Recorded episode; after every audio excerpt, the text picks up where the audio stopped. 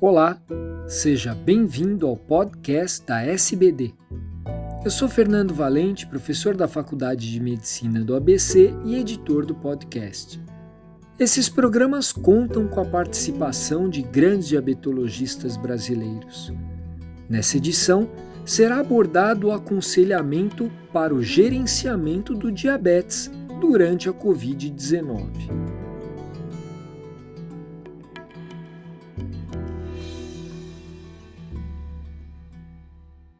Olá, meu nome é Juliana da Silva Souza, enfermeira educadora em diabetes, membro do Departamento de Enfermagem da SBD, acupunturista e palestrante. Hoje iremos abordar um artigo publicado no periódico Primary Care Diabetes Society, de autoria de Sudan, enfermeira consultora em diabetes da revista, e tem como título Covid-19 e diabetes. A autora explica de forma direta e de fácil entendimento a relação entre Covid-19 e diabetes e aponta que a grande maioria das pessoas que contraírem o Covid-19 experimentará apenas sintomas leves da doença e terá uma recuperação breve. No entanto, as pessoas com diabetes e ou outras condições crônicas são as mais propensas a experimentar sintomas de maior gravidade. Elas podem precisar de internação hospitalar para receber cuidados e intervenção intensiva.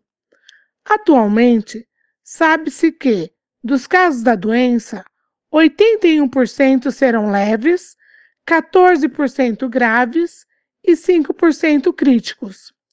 Os riscos parecem aumentar em pessoas com mais de 70 anos, particularmente aquelas com cardiopatia, diabetes e doenças respiratórias. Segundo a autora, estamos vivendo um novo tempo de mudanças sem precedentes. A situação em que vivemos no presente está evoluindo rapidamente e as orientações podem estar sujeitas a alterações repentinas. Por isso, a autora orienta que os leitores continuem consultando alguns sites e estudos para manterem-se atualizados e apresenta alguns links interessantes para consulta, como a página da JDRF, Fundação de Pesquisa em Diabetes Juvenil, e o periódico Diabetes e Primary Care. A autora destaca o impacto da pandemia na saúde mental das pessoas com diabetes pois essas pessoas estão mais propensas a aumentar os níveis de ansiedade nesse momento. O auto-isolamento prolongado poderia ter graves consequências na saúde mental dessas pessoas, especialmente se elas já tiverem ansiedade ou depressão. É necessário considerar como essa questão pode ser abordada dentro da comunidade. Outro ponto enfatizado pela autora são as considerações quanto às prescrições. As pessoas com diabetes, além dos sintomas respiratórios esperados de Covid-19, também correm maior risco de descompensação metabólica enquanto tentam autogerenciar o diabetes em casa. Por isso, a importância de Garantir que os pacientes tenham suprimentos adequados da sua medicação. Garantir que os pacientes tenham um suprimento aumentado de equipamentos de monitorização neste período. Isto é especialmente importante para quem precisa de materiais para monitorar cetonas.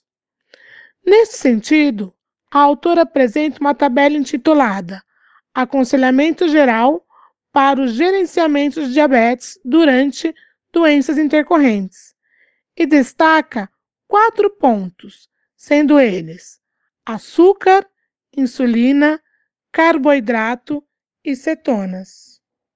No tópico açúcar, a autora orienta: os níveis de glicose no sangue podem subir perante o Covid-19, mesmo que a pessoa não esteja se alimentando.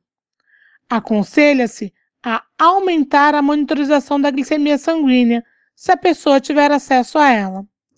Medicamentos para diabetes, sulfonilureias e doses de insulina podem precisar ser aumentados temporariamente durante a doença para gerenciar esses níveis elevados de glicose. No tópico insulina, a autora aponta: nunca interrompa o uso de insulina ou medicamentos via oral. As doses de insulina podem precisar ser aumentadas durante a doença, especialmente se as cetonas estão presentes.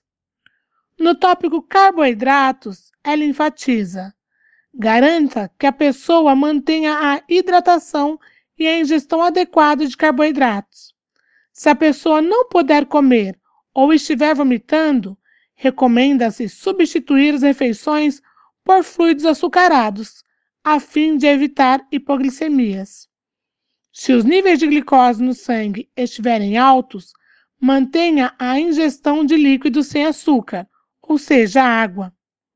Se os níveis de glicose no sangue estiverem baixos, incentive a ingestão regular de líquido com açúcar.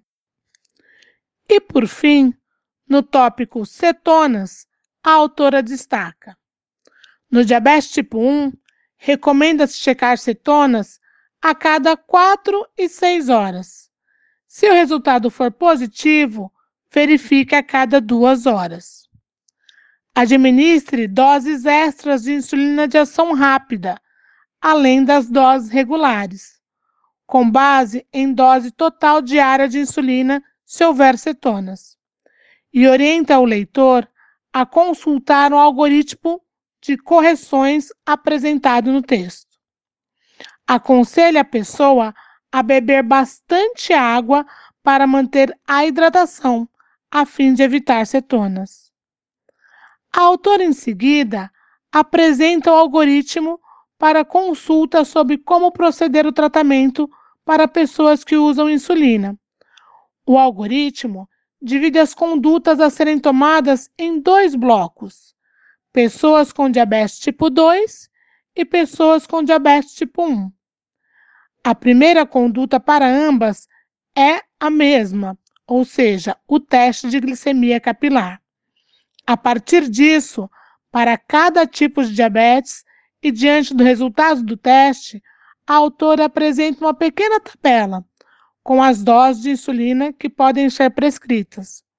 Orienta refazer o teste de glicemia capilar a cada duas e quatro horas, a depender da situação apresentada, e destaca: se o paciente estiver vomitando ou incapaz de ingerir líquidos e ou controlar os níveis de glicose no sangue ou cetonas, deve procurar aconselhamento médico com urgência e não parar com as doses de insulina, mesmo se não estiver se alimentando.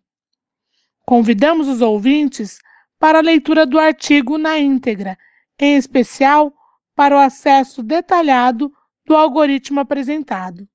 Obrigada!